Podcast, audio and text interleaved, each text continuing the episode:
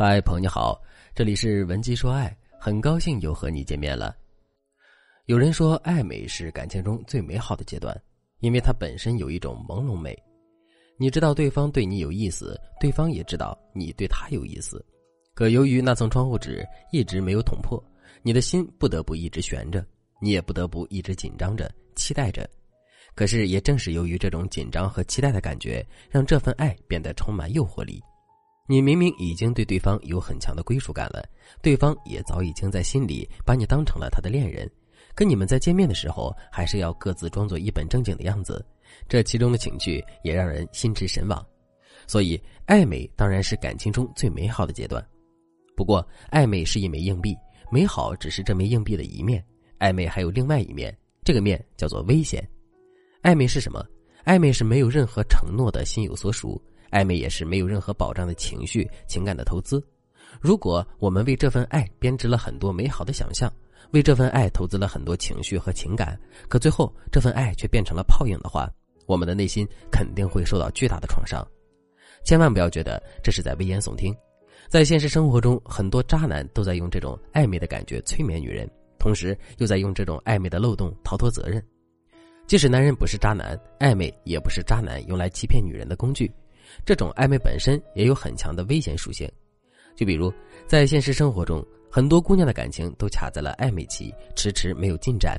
她们进也不是，退也不是，只能一直在纠结和焦虑中等待着事情的发展。再比如，在现实生活中，很多女人没有等到暧昧期结束，却早早等到了男人的移情别恋。虽然是男人背叛了这段感情，可你却急不得，也说不得，因为男人的一句话。我一直把你当妹妹，就可以让你哑口无言。如果你现在已经遇到了这种情况，并且想要逆风翻盘的话，你可以添加微信文姬零五五，文姬的全拼零五五，来获取专业的指导。我的学员张女士就遇到了这个问题。张女士今年二十八岁，在一家互联网公司做编导。两个月前，张女士的公司里来了一个新同事，正好分到了张女士那组。那时，张女士一眼就被这个高大帅气的男生吸引了。后面又经过了一个多月的相处之后，张女士发现这个男生也对她有意思。再到后面，两个人就开始了心照不宣的亲密相处。亲密到什么程度呢？男同事吃过张女士亲手喂的菜，张女士也穿过男同事脱下来的衣服。周末的时候，两个人经常去外面吃饭、逛街、看电影。这期间，两个人还互相拉过手。可以说，两个人已经有了情侣之实，可是却迟迟没有情侣之名。最开始的时候，张女士还挺享受这种朦朦胧胧的感觉的，可这种状态持续的时间越长，张女士的心里就越没底儿，越焦虑。再到后面，张女士就忍不住胡思乱想了：我们都已经这样了，为什么他还不跟我表白呢？他是不是喜欢上别人了？还是他本身就是一个渣男，一直在欺骗我的感情呢？其实，男人迟迟不肯表白，这背后的原因是非常复杂的。我们千万不要一遇到这种情况就马上去怀疑男人是渣男。那么，这个现象背后的原因到底有哪些呢？第一个原因，男人害怕贸然表白会被我们拒绝。听到这个原因之后，你是不是感觉非常吃惊呢？男人的脸皮不都是很厚的吗？为什么男人还会害怕被拒绝呢？再说了，两个人之间已经这么暧昧了，男人还有必要担心表白会被拒绝吗？首先，男人的脸皮确实很厚，但这仅限于他们在面对自己不喜欢或者不那么喜欢的女性的时候。当一个男人真的遇到了一个自己特别喜欢的女人的时候，他们会瞬间变得无比敏感和脆弱，所以男人因为害怕被拒绝，这才迟迟不肯表白的，这是非常合理的。另外，在面对一个自己无比喜欢的女人的时候，男人也很容易变得小心翼翼，因为他们太担心会失去了。由于太过担心会失去，他们在做任何尝试的时候，都会反复在内心演练很多遍，一直到可以确保不出任何问题的程度，他们才会着手去做。